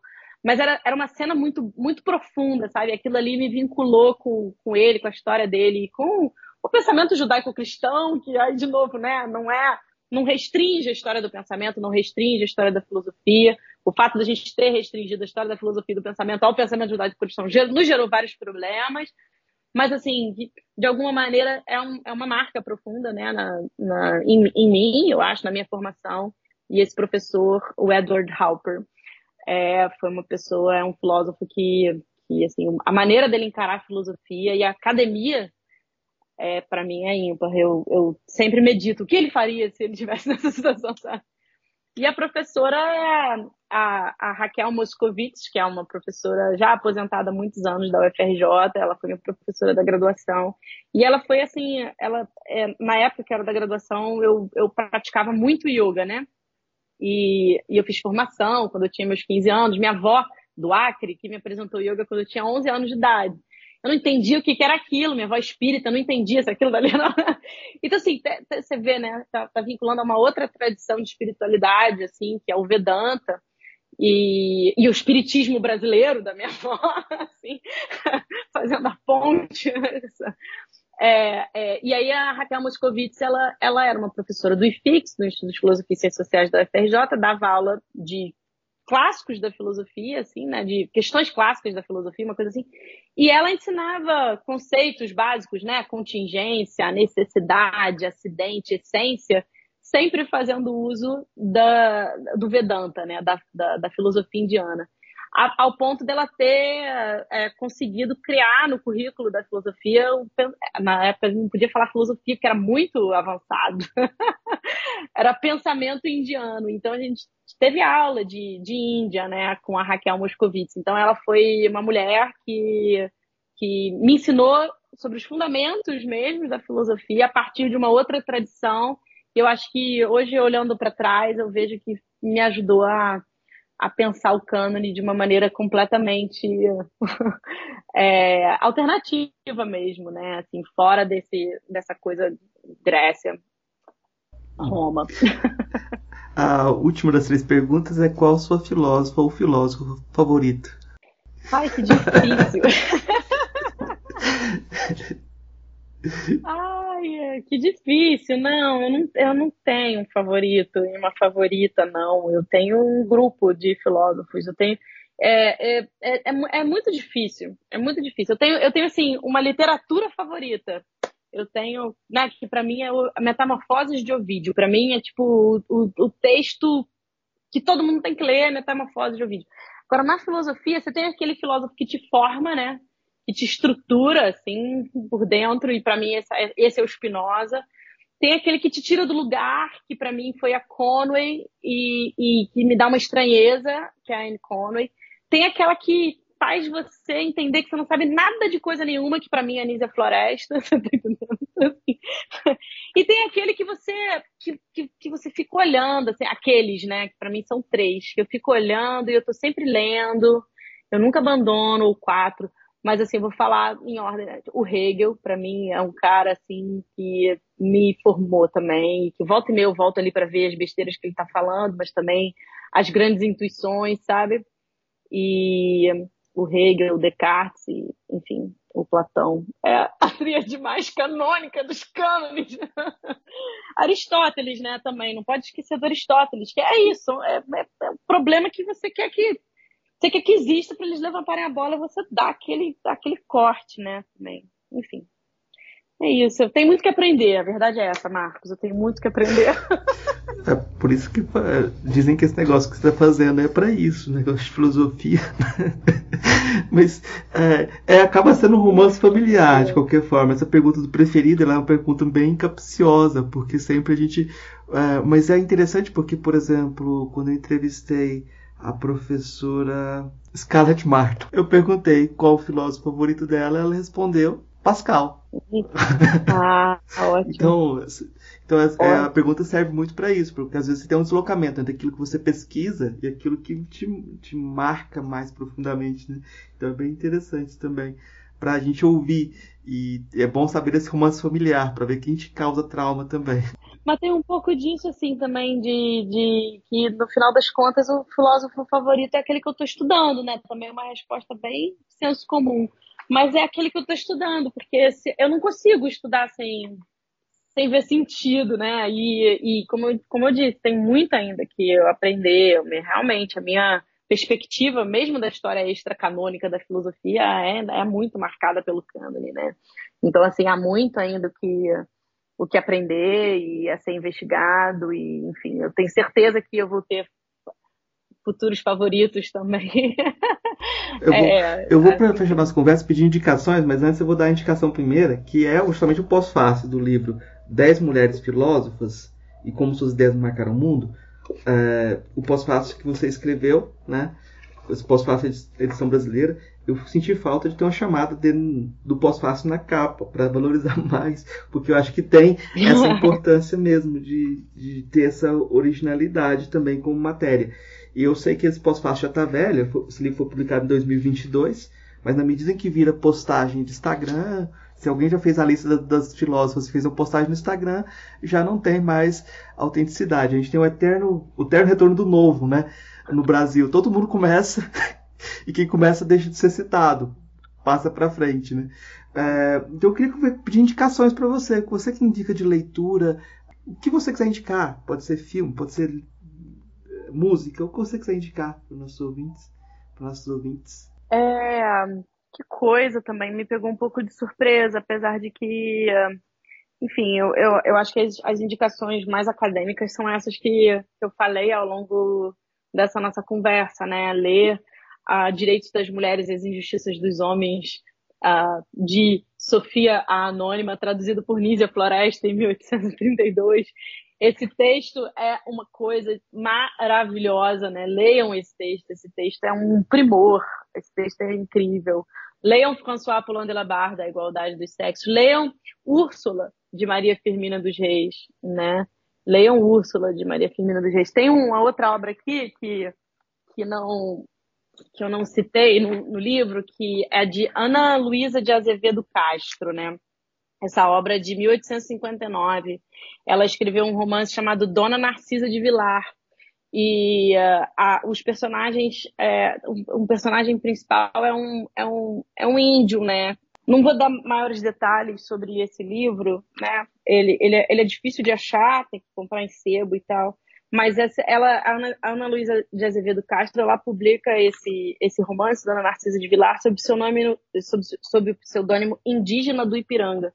Então, assim, leiam, leiam autoras brasileiras de antigamente, né? Júlia Lopes de Almeida, uh, e, um, e, e, um, e é isso, assim, é isso. Tenham o ouvido e a mente aberta e atenta para essas vozes, né? Eu, eu acho que uma indicação interessante é aquela coleção do Senado Federal, Escritoras do Brasil, que o pessoal vai ah, essa é ótima. É. Nessa, dessa aí, eu, eu sugiro a Escritoras do Brasil, do Senado Federal, o Marcos estava falando, né? É uma coleção ótima. É, eu sugiro o, o volume de Josefina Álvares de Azevedo, é, A Mulher Moderna. Nesse, é, nesse, nesse livro tem uma comédia que se chama O Voto Feminino. Essa comédia é a coisa mais incrível dos últimos tempos. Ela só foi encenada uma vez, então já deixo a dica aí para eu ficar bem velha. Encenem, pessoal do teatro, encenem, façam, façam, façam, façam isso ganhar vida novamente e circulem pelo Brasil ensinando essa peça. É uma peça do século XIX sobre o sufrágio e uma personagem fala uma frase que ecoa a narrativa da Sojourner Truth, né? E eu não sou uma mulher, é, que essa ex-escravizada, né? É, que frente a uma, a uma nos Estados Unidos, frente a uma conferência feminista, né, onde as mulheres feministas brancas estão reivindicando o direito delas de trabalhar e que elas não trabalham, que elas só ficam em casa. Essa mulher escrava, negra, vira para elas e fala assim: Mas eu, eu não sou uma mulher, né? Para mostrar que, na verdade, a história das mulheres não é uma história homogênea, que a história das mulheres não é não, não, não é a história de um único grupo social, né? Que não existe um feminismo, existem feminismos no plural, é, enfim. E aí a Josefina Álvares de Azevedo tem uma personagem que em algum momento ela fala assim, até que enfim, a Inês, até que enfim já se pode ser mulher nessa terra. e o que ela está dizendo é isso, né? Que a, a gente só ganha total a, a experiência, assim, né? Assim, a experiência do nosso ser, assim, a existência, ela só se é, só, só existe plenamente, ela só se distancia plenamente quando você tem cidadania, né? Quando você tem seus direitos políticos assegurados. Então, como o título do trabalho é o voto feminino, né? E a Josefina Álvares de Azevedo era prima do Álvares de Azevedo, nosso grande poeta ultrarromântico, né, da Lira dos 20 anos, e ela é uma, uma voz extremamente importante de ser resgatada, lida, estudada nos vestibulares, né? Ela é questão de vestibular, sabe? é bem, bem, bem, bem, enfim, é, é, é, bem exemplar, eu acho, esse texto, o voto feminino. Leiam, leiam. É. Meus alunos leem. imagino, mas eu acho que assim, é curioso que as pessoas vão ler quando tem uma grande editora que faz o marketing em cima, aí vira igual a Maria Firmina com o livro Úrsula, começou a ser vendido por conta disso. Tá lá no Senado Federal, você pode baixar de graça por enquanto, assim, então eu acho Perfeito, que... é, não, to, tem todas essas autoras que, aliás, eu, eu, eu cito no, no pós-fácil, tem, tá de graça, né? É, são, tá, tá, estão disponíveis essas obras, né? Enfim, mais então... uma indicação, e essa é quase eu, aquela pecado da autoindicação, mas eu fiz uma entrevista com uma filósofa africana, numa série de entrevistas que eu fiz com filósofos e filósofas africanas, que é a Tanela Boni, né? E a Tanela Boni é da Costa do Marfim, e ela, ela é uma feminista africana. Geralmente o pessoal não, não quer assumir esse nome de feminismo, né? Ela estuda a Simone de Beauvoir e ela fala da, da situação dela. Por mais que o pessoal queira falar que não existe patriarcado em África, ela é a única no departamento dela. Então, então a, a história das mulheres na filosofia é uma história que é marcada por essa, por essa existência do patriarcado. Então, tem, tem coisas para ser ditas e eu acho que é importante ver essas vozes também, uh, que às vezes estouam de reivindicações sobre não existência de gênero, etc. Eu acho que é bom é, situar também é, e, e, dar espaço para essas vozes que não, tem, não são tão convergentes assim com o que a gente está repetindo na maior parte das vezes. Eu queria agradecer a Natasha, eu acho que a gente é, tem uma conversa longa já, é, longa porque essa conversa começou algumas vezes, né? a gente tentou marcar algumas vezes, algumas vezes a gente tentou conversar, a internet caiu. Então eu agradeço muito a, a possibilidade de ter realizado a conversa. E eu acho que. É, espero que a gente tenha mais conversas, porque eu senti um, um, problema que a gente tem quando a gente trata de temas tão novos, é aquilo que você falou. Uh, como começar a conversar, né? E às vezes a gente não, não se aprofundou nessas autoras, às vezes a gente fica devendo para elas isso, sabe? A gente coloca a pulga atrás da orelha das pessoas para ir atrás e às vezes a gente fica devendo isso porque não tem como. É como se fosse a primeira conversa. Daqui uns anos a gente vai olhar para essa conversa e falar assim: Poxa, a gente, a gente não, não fez. É, tava nesse, nesse lugar. ainda. Mas eu queria deixar espaço aberto então para você dar seu recado, divulgar o que você quiser divulgar e agradecer a sua. Obrigada, Marcos. Acho que eu já falei bastante, já divulguei bastante coisa.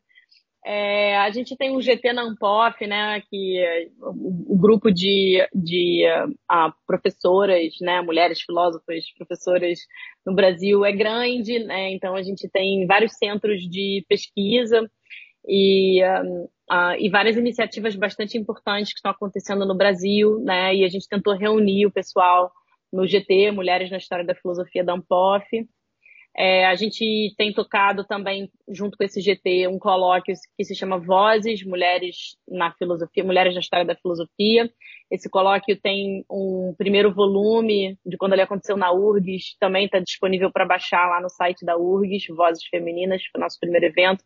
Vai sair o segundo volume do terceiro Vozes, na verdade, mas é o segundo volume do Vozes pela editora da UFRJ no ano que vem. Existe o blog, né, da, da sediado na, na base de blogs científicos da Unicamp, também todo a, a, todo, todo o material é, é, gratuito e de muita qualidade, né, pelas editoras, feito pelas editoras Yara Frateschi, Carolina Araújo e Alina Leal. Elas convidam professoras é, é, que estudam né, mulheres e temas relacionados ao feminismo para escrever entradas, verbetes, e está lá disponível. Então, eu recomendo o blog Mulheres na Filosofia, da, da, sediado na na base de blogs científicos da Unicamp.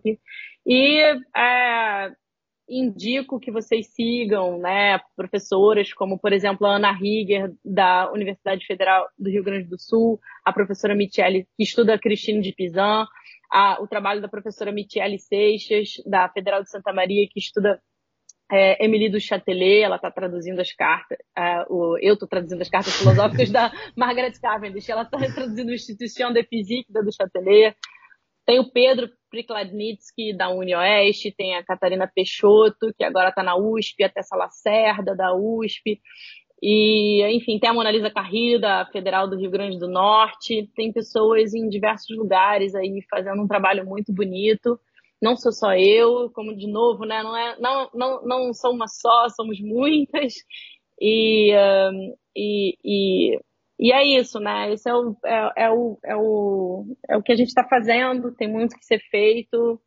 E um, se envolvam, né? Tem muitas iniciativas acontecendo nas universidades. Se envolvam, produzam material didático, escrevam, leiam, escrevam, citem mulheres filósofas, citem professoras, né? Não deixem de é, dar esse, realizar esse gesto, né? De reconhecimento também, porque Enquanto nas redes as pessoas querem likes, nós professores queremos. então, só para reforçar, Natasha, eu esqueci de falar do que você tem dois textos lá na coluna da Ampof, um sobre a imagem feminina da sabedoria, que eu acho que é. A gente não falou disso, mas é muito interessante, como geralmente o pessoal imputa à mulher o lugar do começo do saber, mas não aposta o saber, né? Colocam. É, e um também uma discussão epistemológica, outra coluna, uma discussão sobre como contar a história da filosofia também, que é, eu acho que a gente tocou em algum, algum lugar dessas questões, mas eu acho que é interessante procurar os textos também e ir atrás. Então, ah, é o último jabá, é. então, porque esse texto, filo, é, Filosofia Substantivo Feminino, que eu publiquei na coluna da Unpost em homenagem ao 8M, né, acho que em 2019, se não me engano, se tornou o título de um módulo do Café Filosófico, né? Que, enfim, é um programa super tradicional aí é, de filosofia, né? O Café Filosófico. É, e, eu, e eu organizei um módulo só sobre filósofas, né? Então, um módulo sobre filósofas é, apresentado por filósofas. Então, vai começar em novembro agora. Vocês podem lá seguir no YouTube e tal é o Café Filosófico sobre Filósofos, né? Filosofia Substantivo Feminino. Começa com Marilé de Almeida, professora da UNB, falando sobre Bell Hooks. Depois temos a Carla Rodrigues, é, da UFRJ, falando sobre Simone de Beauvoir. Depois a gente tem Maria Clara Dias, da UFRJ também, falando sobre Maria Lugones. E depois eu que vou fechar falando sobre esse projeto de resgate e, enfim, mostrando os pontos né, da, da, das reivindicações, das conquistas de direitos, e, na verdade, falando sobre o impacto desse projeto de resgate é, na nossa sociedade. Né? Então, vejam o Café Filosófico de novembro, que estaremos lá. Com certeza a gente vai ter novas conversas. Eu agradeço muito pela conversa de hoje e vamos seguindo. Abraço, obrigado. Isso. Ei, gostou do nosso episódio? Apoia a gente lá no Catarse, é só 5 reais por mês, o preço de um cafezinho. Ajuda a gente a continuar divulgando a filosofia no Brasil. catarse.me barra filosofia underline pop.